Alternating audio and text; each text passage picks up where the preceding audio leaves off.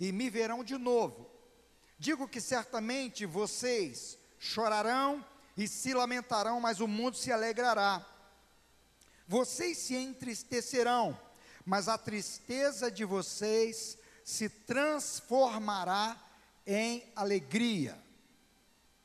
A mulher que está dando à luz sente dores, porque chegou a sua hora. Mas quando o bebê nasce, ela esquece a angústia por causa da alegria de ter vindo ao mundo. Assim acontece com vocês. Agora é hora de tristeza para vocês, mas eu os verei outra vez e vocês se alegrarão, e ninguém tirará essa alegria de vocês. Naquele dia, vocês não me perguntarão mais nada. Eu asseguro que meu Pai dará a vocês tudo o que lhe pedirem em meu nome. Até agora vocês não pediram nada em meu nome. Peçam e receberão, para que a alegria de vocês seja completa. Embora eu, tenha, eu tenha falado por meio de figuras, vem a hora que não usarei mais esse tipo de linguagem, mas falarei a, abertamente a respeito de meu Pai. Nesse dia, vocês pedirão em meu nome. Não digo que pedirei ao Pai em favor de vocês, pois o próprio Pai os ama, porquanto vocês me amaram e creram que eu vim de Deus. Eu vim do Pai e entrei no mundo agora deixo o mundo e volto para o Pai. Então os discípulos de Jesus disseram: Agora estás falando claramente e não por figura. Agora podemos perceber que sabes todas as coisas e nem precisas que te façam perguntas. Por isso, cremos que vieste de Deus. Respondeu Jesus: Agora vocês creem? Aproxima-se a hora e já chegou quando vocês serão espalhados, cada um para a sua casa, vocês me deixarão sozinhos, mas eu não estou sozinho, pois o meu Pai está comigo. Eu disse estas coisas para que em mim vocês tenham paz. Neste mundo vocês terão aflições, contudo, tenham ânimo. Eu venci o mundo. A versão atualizada termina dizendo: tenham bom ânimo, eu venci o mundo. Eu quero orar com você, Pai, que a tua glória, que a tua graça toque em nós e nos abra os olhos para enxergarmos o que o Senhor quer nos ensinar nesta noite. Pois, ó Deus, nós ainda carecemos de ser ensinados por Ti. Nós ainda estamos esperando aquele dia em que nós o veremos face a face. E ó Pai, tu nos mostrarás tudo o que precisamos. Ó Pai, enquanto esse dia não chega, oramos a Ti, pedimos a Ti, pedimos milagres, pedimos que o Senhor abra os olhos, pedimos que o Senhor faça coisas na nossa vida para que, experimentando a resposta dos nossos pedidos, sejamos renovados na alegria, para glorificar mais ainda o teu nome. É o que nós oramos agora. Em o nome de Jesus, amém e amém. Queridos, nessa semana, é, esse assunto fez arder o meu coração. É verdade que eu fui conduzido a esse assunto. Que assunto, pastor? o assunto da alegria. Fui conduzido por várias situações. Desde a semana passada, a gente vem sendo levado nesse caminho. Na quinta-feira, agora fez oito dias que nasceu o Augusto. Bem, eu disse para os irmãos, falei domingo passado, estou falando aqui, o irmão ali perguntou de novo, pastor, ainda está tendo que tocar devagarinho assim? Eu falei, é, porque eu estou tão inchado que se tocar meio forte em mim, capaz de eu estourar. Alegria, Deus nos proporcionou uma bênção grande e a gente ficou alegre. Resposta de orações, resposta de clamor. Mas chegou no, é, no domingo, a irmã chegou para mim e falou: Pastor, o assunto da nossa semana de oração será alegria. Uma irmã sugeriu isso, e eu orei a Deus e eu fiquei feliz com isso. Então, é, esse assunto mexeu conosco. Eu fiz a abertura na segunda-feira, pela manhã aqui, e depois então é, houveram outras ministrações que as nossas irmãs fizeram aqui, meditações, leram salmo, falaram sobre alegria, pastor Wexley também ministrou aqui, e o assunto foi crescendo no coração. Esse texto, Jesus trata é, conosco, é, nos ensinando lições para as crises da vida. O que, que nós mais precisamos para enfrentar as crises da vida? Precisamos da alegria que nos fortalece, que nos renova a esperança, o ânimo, que, é, que nos faz olhar com um otimismo até para situações mais difíceis. Nós precisamos de alegria. E então, pensando nisso, o que tirou a alegria? Eu fui, eu comecei a olhar para é, e pensar no que tirou a alegria do ser humano. Jesus veio para resolver o problema. O que tirou a alegria do homem foi o pecado, a desobediência.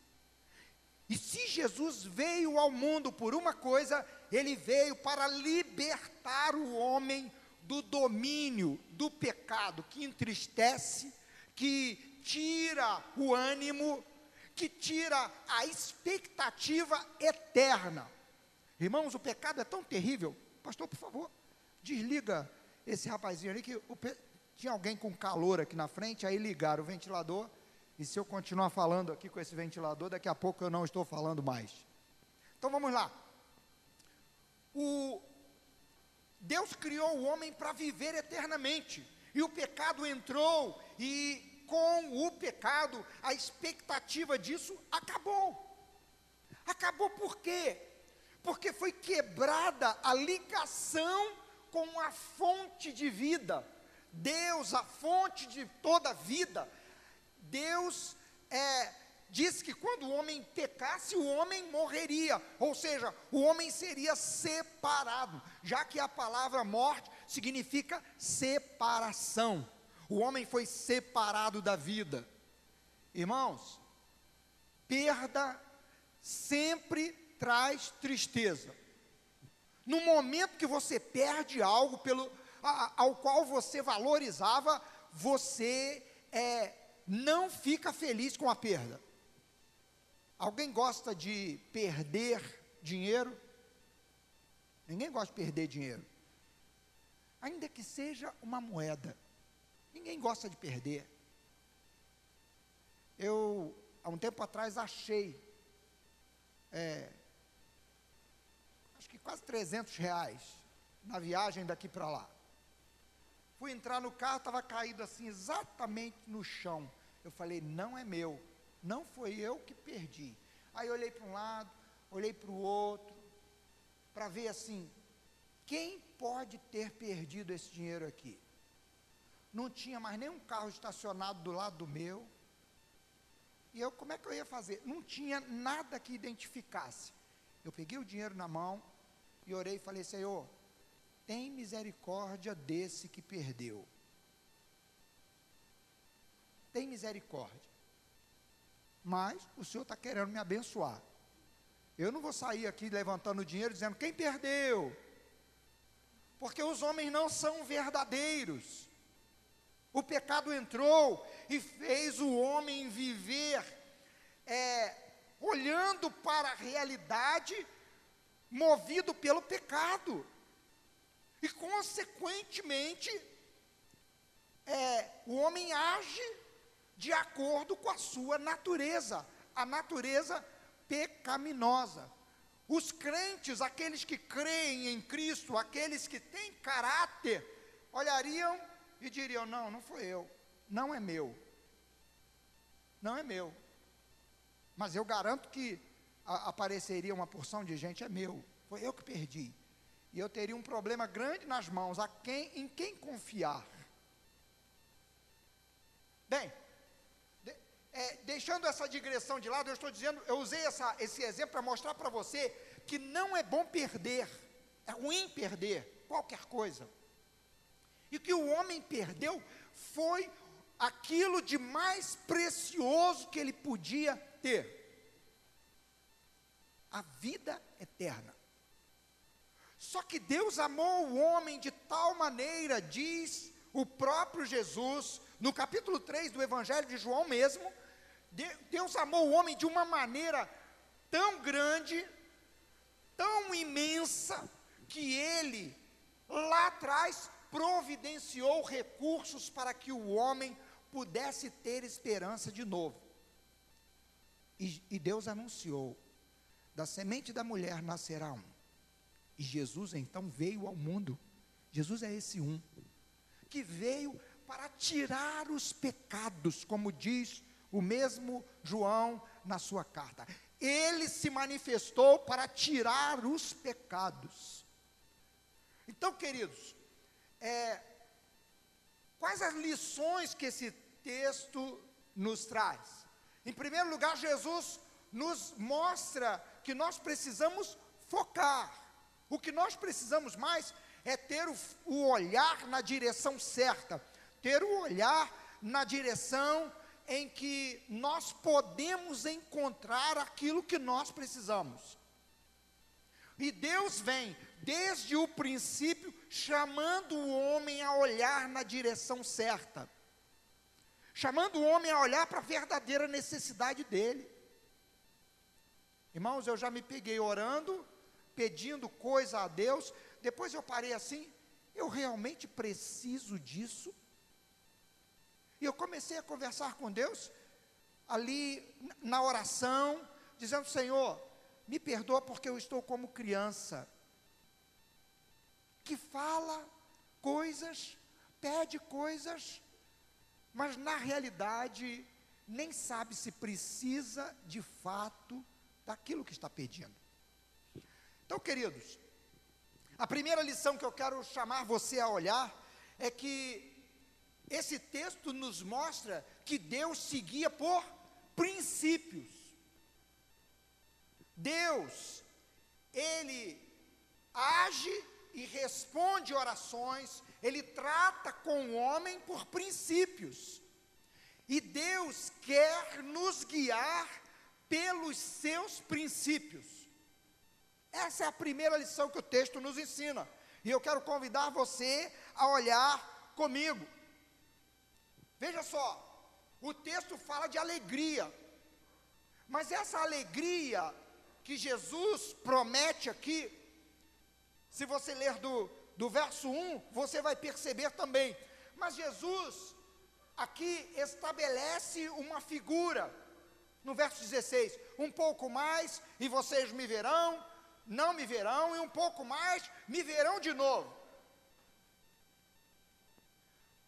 Quando eu me afastar, vocês passarão por tristeza e o mundo vai se alegrar, mas eu os verei de novo.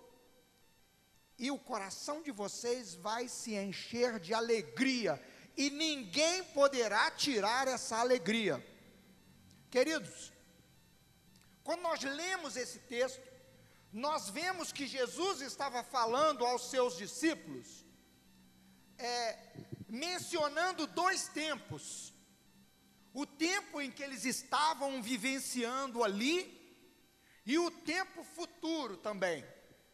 O tempo que eles estavam vivenciando ali era de uma realidade que os faria chorar, os faria olhar para a vida e achar que não tinha mais jeito, que tudo tinha acabado. Qual era? Jesus seria crucificado. Jesus morreria na cruz. Eles que estavam esperando Jesus ser rei, Jesus governar o mundo inteiro. Cada um dos discípulos, há estudiosos que mencionam ali cada discípulo o que, que ele pensava. Alguns, eh, alguns dizem que Pedro pensava em ser o ministro da, da guerra, não é? Ministro da defesa, da guerra, sei lá. Ministro que comandava toda a força armada ali. Pedro era aquele pronto para enfrentar a briga a qualquer momento. Judas queria ser o ministro da fazenda. E por aí vai. Tiago e João queriam sentar um à direita outro à esquerda. Eles tinham pretensões. Só que pretensões temporais, pretensões motivadas, movidas por sentimentos mundanos, sentimentos que é, é, a natureza humana já, já tem desenvolvido em cada um, em você, em mim, em cada um de nós. A natureza humana, ou a natureza terrena, como Paulo diz, e que ele diz assim: façam morrer a natureza terrena de vocês. Então Jesus vai à cruz e morre. Jesus está falando para eles: olha, eu vou morrer na cruz, eu vou voltar para o Pai. E Jesus então diz para ele, para eles, que eles é, vão passar por uma grande tristeza, mas que Jesus vai vê-los de novo. E realmente, três dias depois, Jesus ressuscita e aparece aos discípulos. Irmãos, ele aparece a Maria Madalena lá no túmulo. Depois, ele aparece a dois discípulos no caminho de Emaús. Eu não disse para vocês que Jesus estava advertindo-os de uma tristeza tão grande, tão grande que eles passariam, que eles quase que perderiam as esperanças. E a conversa dos dois discípulos no caminho de Emaús, quando eles estão indo de Jerusalém para a aldeia de Emaús, é que já é o terceiro dia que ele morreu. Nós tínhamos colocado toda a nossa esperança nele. E agora? Já faz três dias. É bem verdade que as mulheres foram lá no túmulo, e o judeu é assim: eu vou dar confiança para conversa de mulher? Diz que, dizem que a oração do judeu, é, lá na época de Jesus, tinha uma oração que eles faziam: ó, faziam, ó oh Deus, eu te agradeço porque o Senhor não me fez nem samaritano, nem gentio e nem mulher. Mais ou menos assim que ele orava. As mulheres, a palavra das mulheres não tinha valor. Aí eles dizem assim: é bem verdade que umas mulheres disseram que foram lá no túmulo, o túmulo estava vazio, tiveram uma visão de anjos.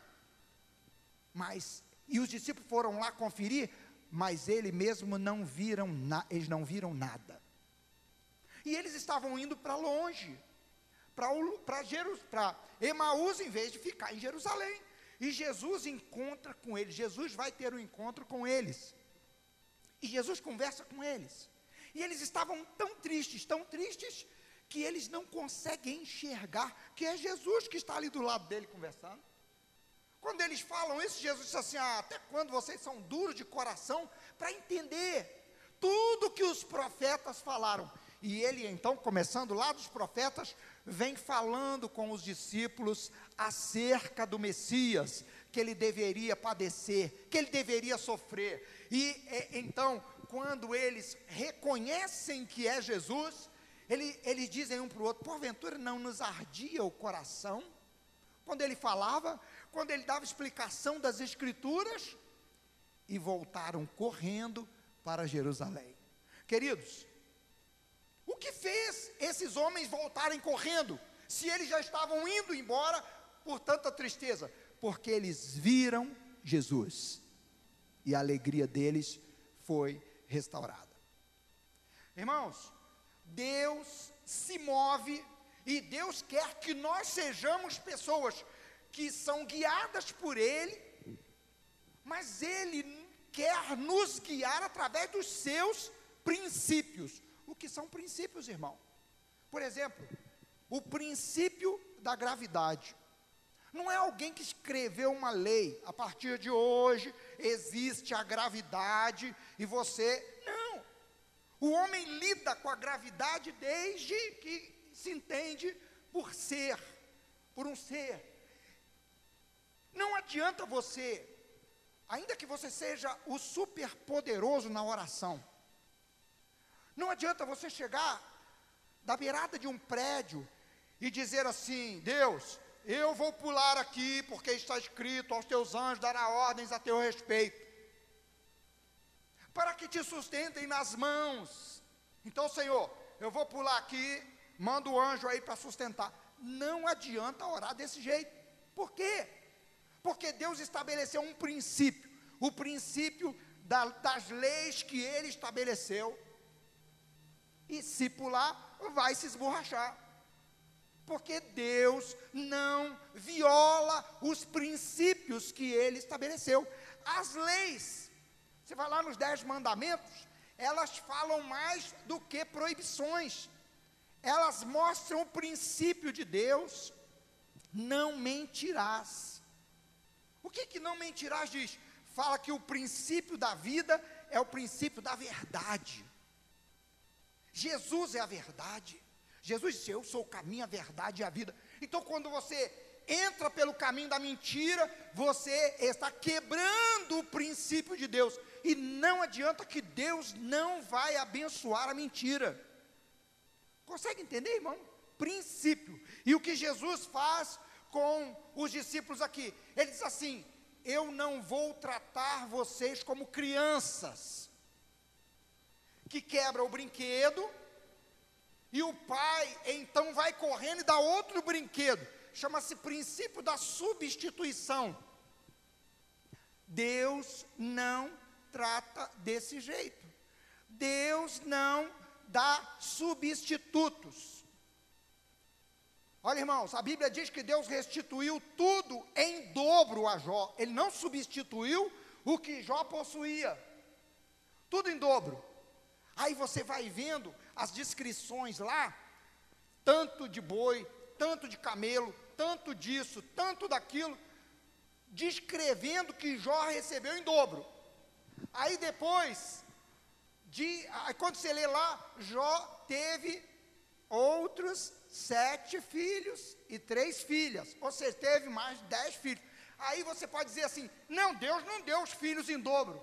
Irmão, Filho não substitui, Deus não trata com substituição, Ele trata com transformação. O princípio dele é de transformação e não de substituição, porque agora Jó tem 20 filhos, 10 no céu e 10 na terra.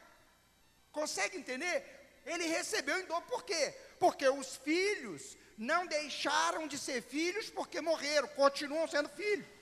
Quantos filhos você teve? Eu tive dez filhos. Cadê os filhos? Estão no céu. Jó podia dizer. E Deus então deu outros dez filhos. Para quê? Para que Jó tivesse o dobro de tudo que ele possuía. Qual é o princípio aqui? O princípio aqui nos ensina que Deus usa as situações para transformação do homem. Ou seja, é, nós cantamos aqui, é bom saber que Cristo está neste lugar para transformar sua tristeza em alegria. Não é para substituir a tristeza por alegria, é para transformar. Jesus disse assim: Eu vos verei de novo e a vossa alegria ninguém poderá tirar. Vocês vão se alegrar de novo. O princípio de Deus é um princípio de transformação, e eu e você precisamos enxergar isso. Jesus diz aos discípulos, nos versos anteriores, disse assim: Eu falei isso para vocês, a tristeza encheu o coração de vocês, mas eu os verei de novo, e o coração de vocês se alegrará. Irmãos, Deus é perito em transformar situações. O salmista diz assim: Foi bom eu ter passado pela aflição, porque eu aprendi a guardar os teus mandamentos. Irmãos, se Deus permite que você passe por tristeza, e olha, Jesus nunca disse que nós nunca passaríamos por tristeza, pelo contrário, ele disse assim: vocês se entristecer, entristecerão, ou seja, você pode ser atingido pela tristeza, mas a sua esperança não será esmagada pela tristeza. Por quê? Porque a fonte da tua alegria a fonte da tua vida não está nas coisas boas que você pode desfrutar, mas na presença de Jesus. Jesus disse: vocês vão passar por tristeza, mas eu voltarei. A fonte da alegria de vocês vai voltar. Queridos, Jesus então trata com os discípulos naqueles momentos, e Jesus cumpre o que ele disse.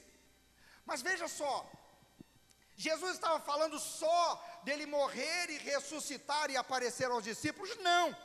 Ele estava falando de que ele iria voltar e buscar os discípulos.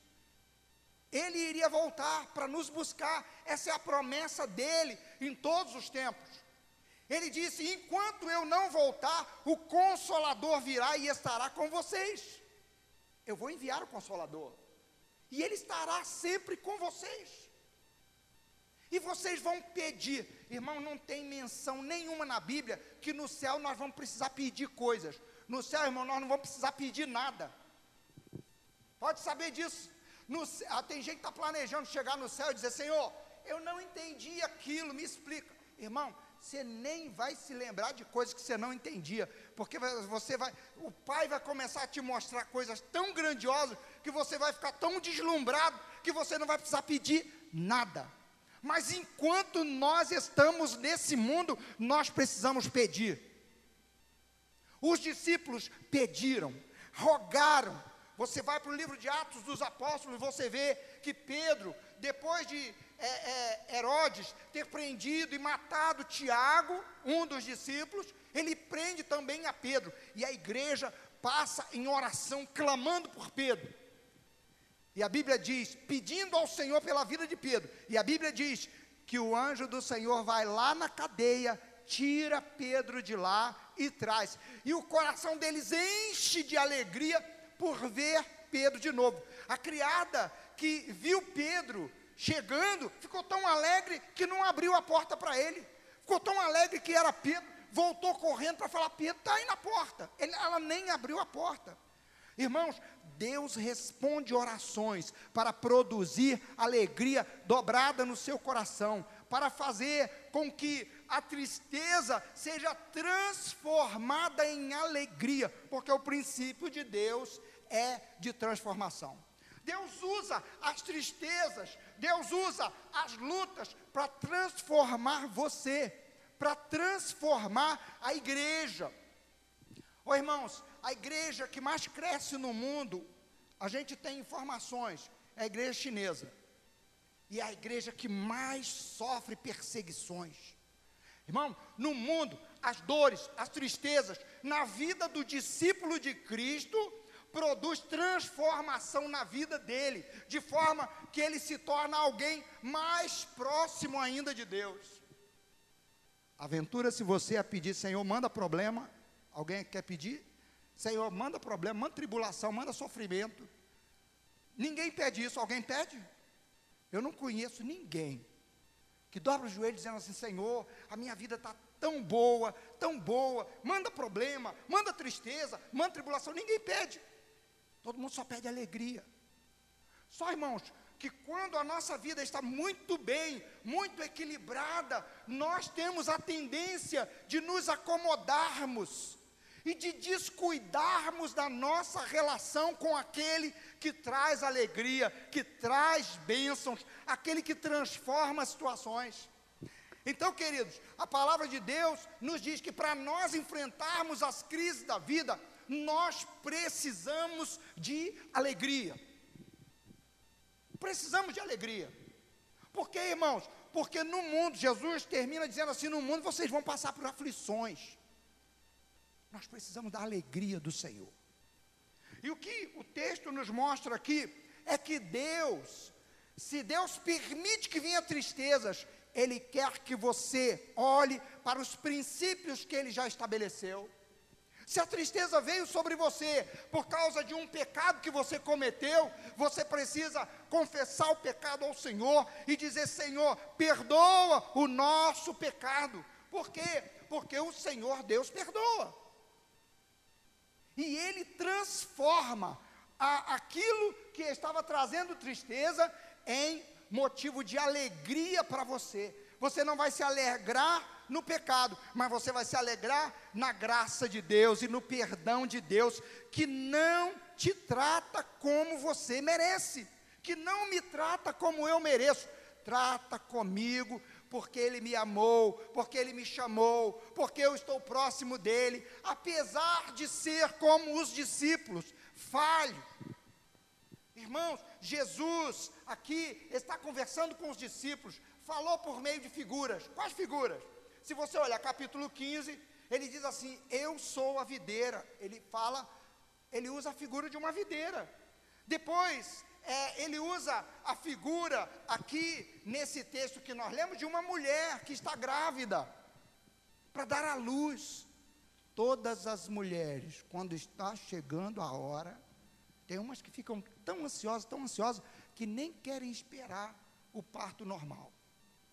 Ah, porque eu sei de gente que aconteceu isso, que aconteceu aquilo, então já marca a cirurgia e nem espera. Não é assim que acontece? Porque há aquela, aquela ansiedade, sabe que sofre dores, queridos. Mas a Bíblia diz que logo depois que nasce o bebê, a mulher só lembra da dor quando dói de novo. Mas a alegria de ver o filho é outra história. Jesus usa uma figura, e ele disse assim: vocês, vocês é, vão sofrer dores, e na dor, vocês vão clamar, vocês vão buscar, vocês vão pedir.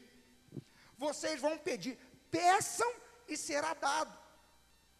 Mas peçam como eu ensinei vocês pedirem. Irmãos, Jesus já havia ensinado os discípulos pedirem. Mateus capítulo 6 mostra a oração, Pai nosso que está no céu, santificado seja o teu nome. Não é uma, uma, um arranjo de frases para nós recitarmos e repetirmos numa reza. Não, ali o, o Jesus mostra os princípios pelos quais de, Deus estabeleceu responder às orações. Deus é Pai, Deus está no céu, Deus nos ama como filhos. Quais princípios? Esses princípios. O princípio de pai e filho, de tratamento pai e filho. Eu quero resposta de Deus, então eu preciso ser guiado por Deus nos princípios que Ele estabeleceu. Está claro isso, irmão? Primeira lição. Vamos lá, diga comigo. Deus quer nos guiar pelos princípios que Ele estabeleceu. Para a gente poder vencer as crises, irmão. Para a gente poder vencer as dificuldades. Para a gente poder vencer as tristezas. Está claro para você?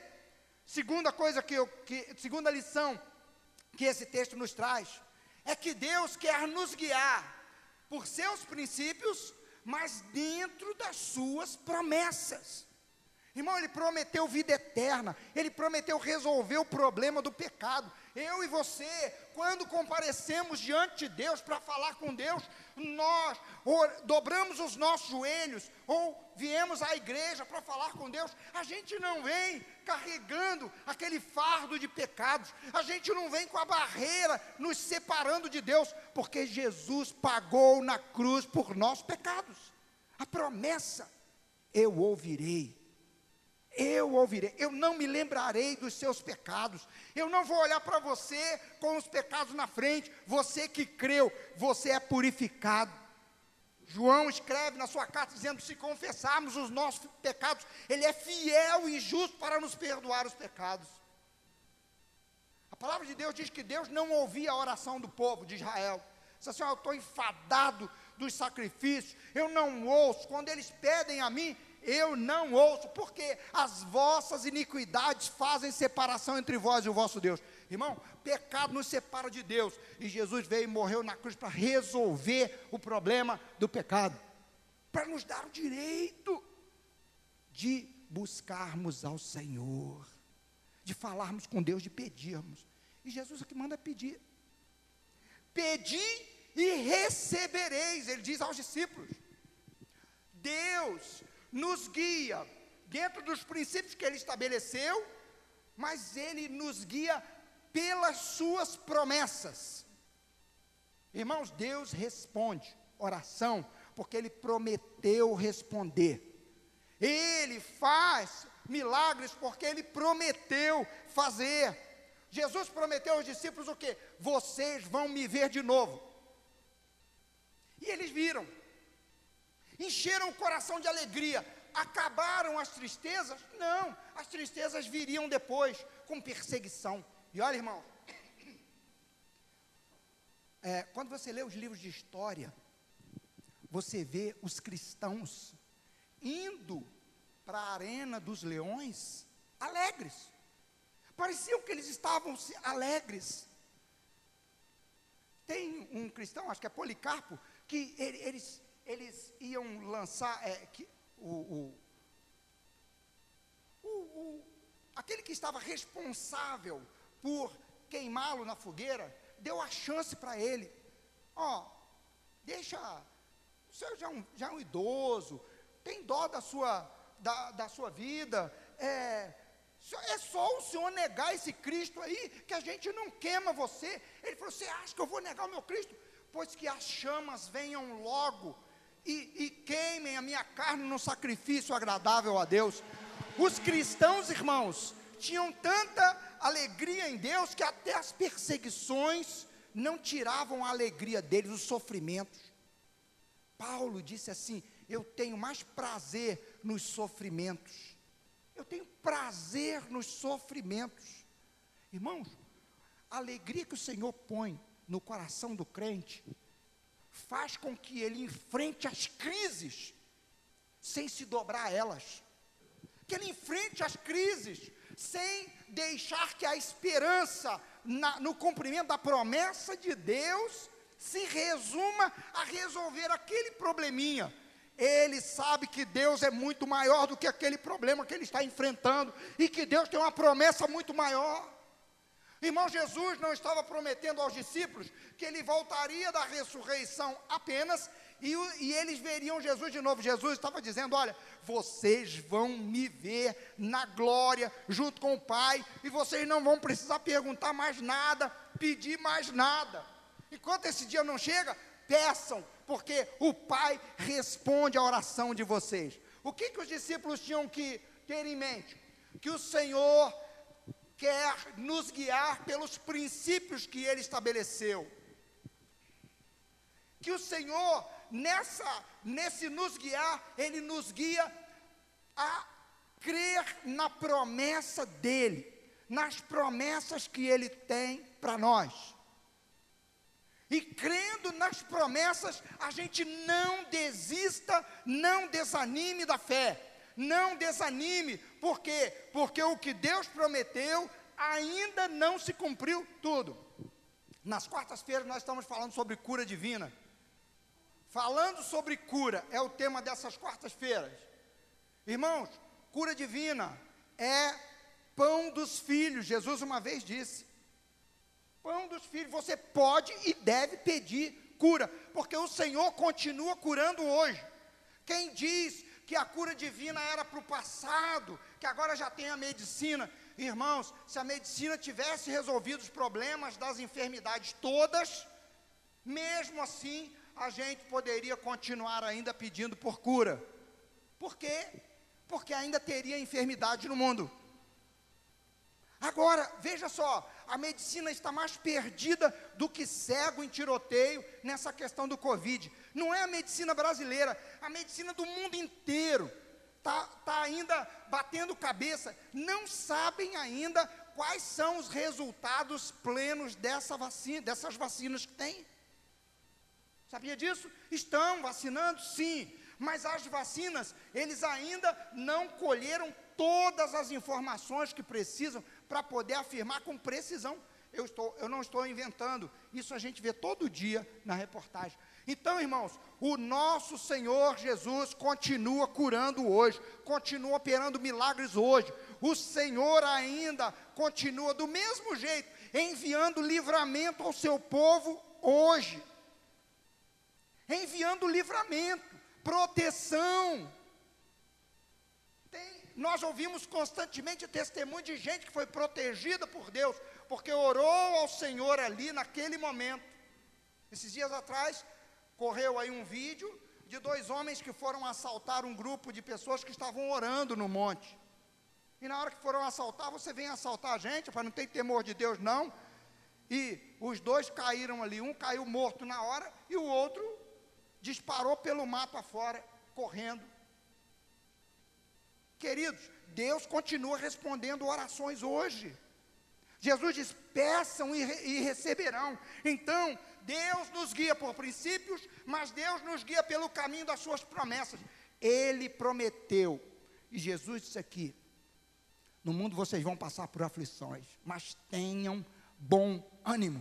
Tenham ânimo, eu venci o mundo. Ele tem promessa. Promessa de quê? De que eu e você, confiando nele, poderemos enfrentar as situações mais difíceis da vida e sermos vitoriosos. Ah, queridos, às vezes nós condicionamos a vitória numa determinada situação a a pessoa estava pré, pronta ali numa situação de doença para morrer e a vitória nós condicionamos ele não morrer. Mas a vitória do ponto de vista de Deus, às vezes foi levar a pessoa lá para ela dar um testemunho de vida e esse testemunho impactar outros ali. Eu pessoalmente conheci um irmão. Isso marcou a minha vida. Na nossa igreja em Caxias, que ele ficou doente com um tumor na cabeça. E ele disse, e ele com um tumor na cabeça, sabendo que restava pouco tempo, ele dizia assim: "Eu creio que Deus pode me curar. Mas se Deus não me curar, eu quero ser a melhor testemunha que eu puder ser aqui nesse hospital." E ele transmitia a alegria do Senhor lá naquele hospital. E falava de Jesus para outros. Conheci um outro caso de um jovem que estava doente com AIDS e tinha entregado sua vida a Cristo. Estava vivendo uma vida, uma alegria tão grande com Deus, e a AIDS estava é, cada dia aumentando, e ele caminhando para a morte. E chegou um outro que foi internado lá, e ele, é, os parentes dele tinham levado uma televisão, e a televisão ligada e ele de costas para a televisão. Aí o outro virou e falou: Você não está vendo, não? Ele falou: Não. Não quero isso aí, não. Minha família trouxe isso para cá, mas eu não quero ver isso, não. Aí o outro falou assim: Eu posso ver? Ele falou: Pode. Mas deixa eu te falar uma coisa. Jesus me trouxe aqui foi para falar com você que Ele tem a alegria que você precisa. Eu, daqui uns dias, vou morrer mas Ele pode curar você. Eu sei que o Senhor me trouxe aqui só para eu testemunhar para você que Ele tem alegria para a sua vida, que a saúde não pode dar. Ele pode curar você para você testemunhar a outros. Mas Ele me trouxe aqui para testemunhar para você. E falou de Jesus para o outro, e falou de Jesus para outro, e falou de Jesus para outro, e alguns dias depois aquele homem morre. Mas depois da morte dele, tinha vários convertidos no hospital. Irmãos, nós não podemos condicionar a vitória à aparência, ao que o mundo diz que é vitória, porque do ponto de vista de Deus, irmãos, a, a, a, o, o reino de Deus é diferente do mundo. No mundo, os grandes mandam e os outros fazem. No reino de Deus, os grandes servem aos pequenos. Jesus disse assim, no capítulo 13 aqui do Evangelho de João, se você voltar lá para ler, eu estou lavando os pés de vocês. Não sou eu o grande entre vocês? Não sou eu o maior entre vocês? Eu estou lavando os pés de vocês. Pois é, no reino de Deus, quem quiser ser grande, seja o menor. O reino de Deus funciona o contrário do mundo. E às vezes, irmãos, nós é, fazemos as nossas orações obedecendo princípios mundanos e não os princípios que Deus estabeleceu. E Deus quer muito mais quando Ele permite que venha um sofrimento a você. Ele quer transformar você. Ele quer levar você a confiar mais na graça dele, no amor dele, a conhecê-lo mais, a, a, ter expectativas maiores do que a solução daquele probleminha que você está vivenciando.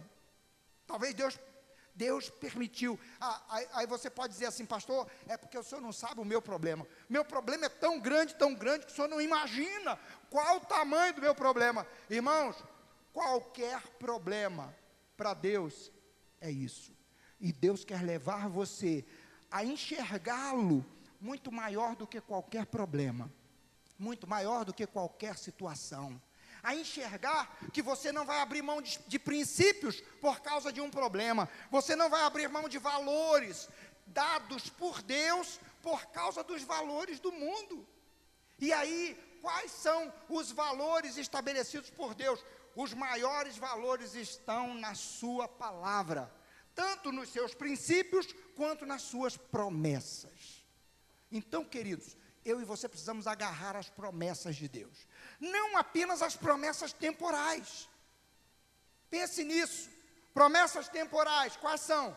Cura divina, pão, o um emprego, é, a, a solução de um problema familiar, são promessas temporais. Resolve uma hoje, daqui a pouco tempo tem outra para resolver. Mas Deus quer que nós olhemos para a promessa de eternidade. Ele quer que eu e você sejamos semeadores hoje para colher na eternidade também. E nós não podemos seguir o princípio mundano de apenas olhar para a vida do jeito que o mundano olha. Importa o que eu vou receber hoje, importa o que eu vou ter hoje. Não, irmão, o que mais importa é eu confiar mais na promessa do Senhor. O que mais importa é eu olhar para os princípios que Ele estabeleceu, porque Ele não quebra os princípios dele. Ele, Deus, nunca vai abençoar um adultério, Ele nunca vai abençoar a mentira, nunca vai abençoar o roubo, Ele nunca vai abençoar coisas que quebram os princípios que Ele estabeleceu. Deus chama você a ser discípulo dele e ser guiado pelos princípios de Deus, caminhando, olhando para as promessas que ele fez. Em terceiro lugar, querido, esse texto nos ensina que Deus também nos guiando dentro dos princípios que Ele estabeleceu, olhando para as promessas que Ele fez, Ele quer que nós nos apropriemos das bênçãos conquistadas por Jesus. Ele conquistou para nós. Irmão, eu e você não precisamos ter medo de demônios, não precisamos e não devemos ter medo de ameaças, de perseguições. Queridos, se Deus é por nós, quem será contra nós? E quando Paulo fala isso, ele fala assim: será tribulação, será angústia, será fome. Irmãos, tem gente que tem medo de passar fome, por isso, às vezes, é, fica acumulando coisas, acumulando, lutando para ter muita coisa, e ele está sendo movido por princípios mundanos e não pela fé no Senhor que cuida dele. Consegue entender o que Deus está dizendo? Ele nos guia, Ele quer nos guiar dentro dos seus princípios, Ele quer nos guiar olhando para as Suas promessas, e Ele quer que, quando olhamos para as Suas promessas, nós nos apropriemos do que Ele conquistou para nós. Jesus conquistou a vida eterna para você. Você pode e deve viver a certeza da vida eterna. Você não merece, eu não mereço, mas Jesus pagou por nós. A Bíblia diz: nós éramos inimigos, mas Ele nos amou e pagou por nós ali na cruz. Aproprie-se da certeza da vida eterna. Por que eu e você podemos, podemos ter certeza da vida eterna? Porque Jesus morreu no meu lugar lá na cruz e Ele me chamou a ter uma aliança com Ele. Eu entreguei a minha vida a Ele, eu sou dele, tudo que eu tenho é dele e eu vou viver para ele. Tudo que eu fizer, em primeiro lugar, eu vou pensar em agradar a Ele. Daqui para frente, não sou eu mais que vive, mas é Cristo quem vive em mim. Querido, Deus quer guiar você para que você peça e Ele lhe dê. Por quê? João diz assim: nós sabemos que Ele nos ouve, porque nós pedimos segundo a Sua vontade. Então eu quero dizer para você, querido, que o que, que Jesus conquistou para nós na cruz? Jesus disse assim: tenham bom ânimo, eu venci o mundo. Tem várias coisas que Jesus promete, eu vou citar algumas delas. Capítulo é, 9 de Mateus, verso 1 até 8. Jesus Cristo conquistou o perdão. Fala do perdão que Jesus conquistou por nós. O homem paralítico foi levado à presença de Jesus. Jesus olha para ele e diz assim: Filho, perdoados estão os teus pecados. O que, que estava causando aquele sofrimento na vida daquele homem? Pecados. Irmãos, para o pecado, Jesus tem a solução. Perdão, ele conquistou. E eu e você podemos abraçar o perdão de Deus. Está claro isso, irmão?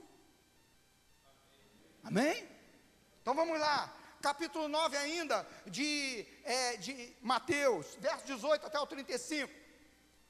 Mostra o que? O poder do Senhor Jesus.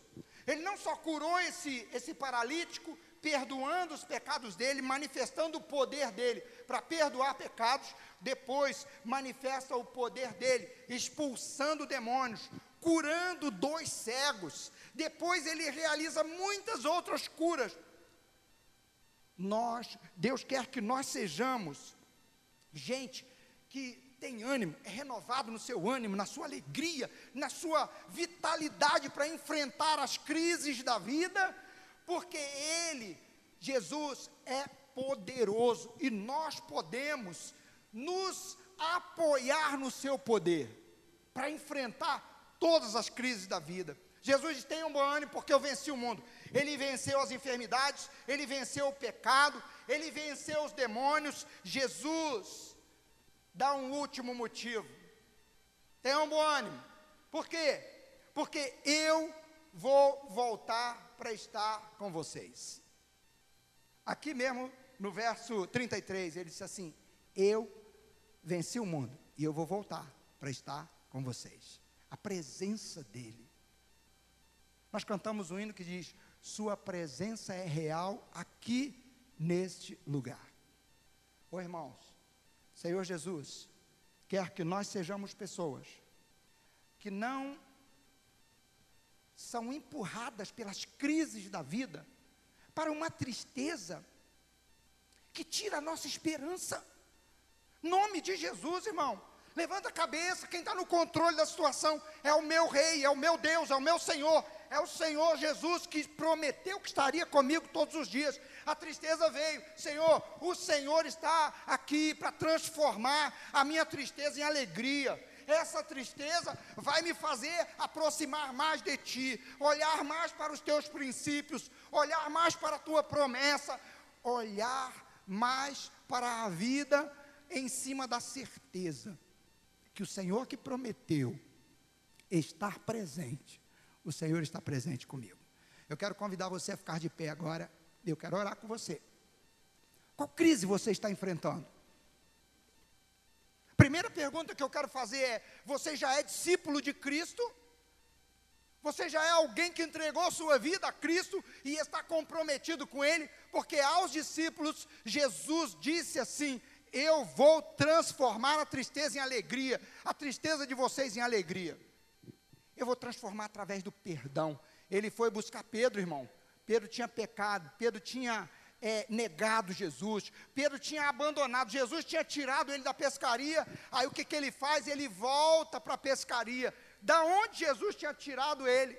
Mas por que, que ele foi? Porque ele estava profundamente triste, muito triste. Ele tinha é, é, negado que conhecia Jesus três vezes. Ô irmãos, Jesus foi lá buscar Pedro foi lá, chamou Pedro. Pedro, você me ama? Senhor, tu sabes que eu te amo. E Jesus então traz Pedro de volta para experimentar a alegria da presença dele. Os problemas de Pedro acabaram, irmão? Não. Pedro foi, foi perseguido. Pedro foi preso.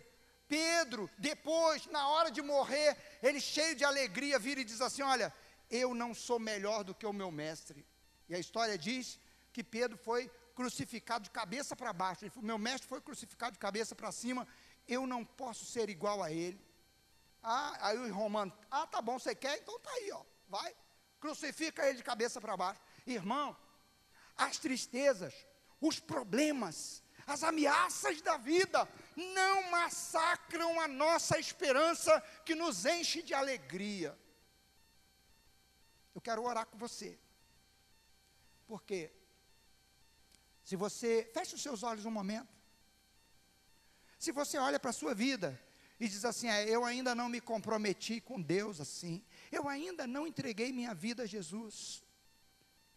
Querido, entregar a vida a Jesus não é mudar de religião. Entregar a vida ao Senhor Jesus é se comprometer com Ele. É dizer, Jesus, daqui para frente, eu quero conhecer os princípios que o Senhor tem para a minha vida. Jesus, daqui para frente, eu quero andar olhando para as tuas promessas. Jesus, daqui para frente eu quero andar com a certeza que o Senhor está comigo, me ajudando a não pecar, me ajudando a não me entregar à tristeza, me ajudando a olhar para a vida futura, esperando a tua promessa, esperando a tua volta, Jesus. Se você ainda não entregou a sua vida a Ele, você pode e deve fazê-lo isso agora. Porque o que Jesus promete, Ele promete aos seus discípulos. Aqueles que não se comprometem com Jesus, a Bíblia diz que um dia eles vão comparecer diante do Senhor Jesus, e eles vão ouvir do Rei, Jesus dizendo: Ide malditos para o fogo eterno preparado para o diabo e seus anjos. Mas a e a você, irmão, que somos discípulos de Jesus, Ele vai dizer: Venham benditos, tomem posse do reino que está preparado para vocês. Pai, em nome de Jesus, eu oro por aqueles que agora estão sendo tocados por Ti, dizendo: Eu quero ser um discípulo de Cristo por aqueles que estão sendo tocados por ti, dizendo: Senhor, eu sou teu discípulo, eu estou vivendo essa crise. Trata, ó Senhor, trata comigo, transforma a situação, muda a minha maneira de ver essa crise, muda a minha maneira de agir no meio dessa crise. Eu não quero ser omisso, aquele que empurra para o outro a responsabilidade sempre. Eu quero ser alguém que, abraçando os teus princípios, abraçando as tuas promessas, eu quero fazer o que o Senhor espera que eu faça. Senhor, ajuda esse meu irmão, ajuda essa minha irmã, aquele que perdeu algo precioso e que por isso está vivendo um tempo de tristeza. Aquela, ó Deus e Pai, que, ó Senhor, está vivendo um desânimo por causa de realidades, realidades duras, que o Senhor quer usar para transformar a vida dessa tua filha,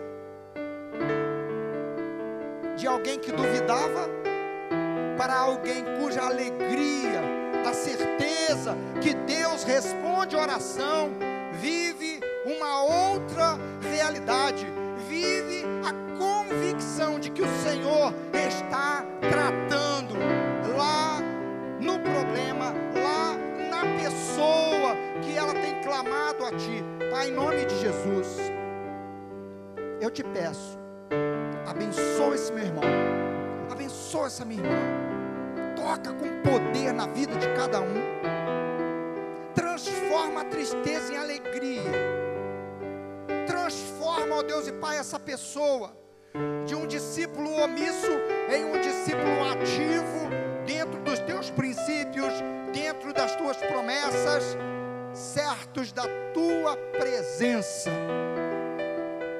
Eu oro, ó Deus, com fé. Muda histórias nesta noite. Se tem alguém triste, Senhor, que a tua alegria encha o coração desse teu filho. Senhor, se tem alguém triste, ó Deus, que o Senhor transforme essa tristeza em alegria. Manifesta a tua glória, Pai.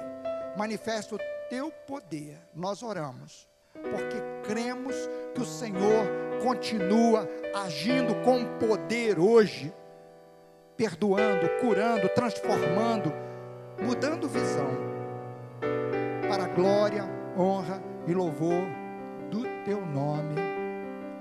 Amém e amém. Graças a Deus.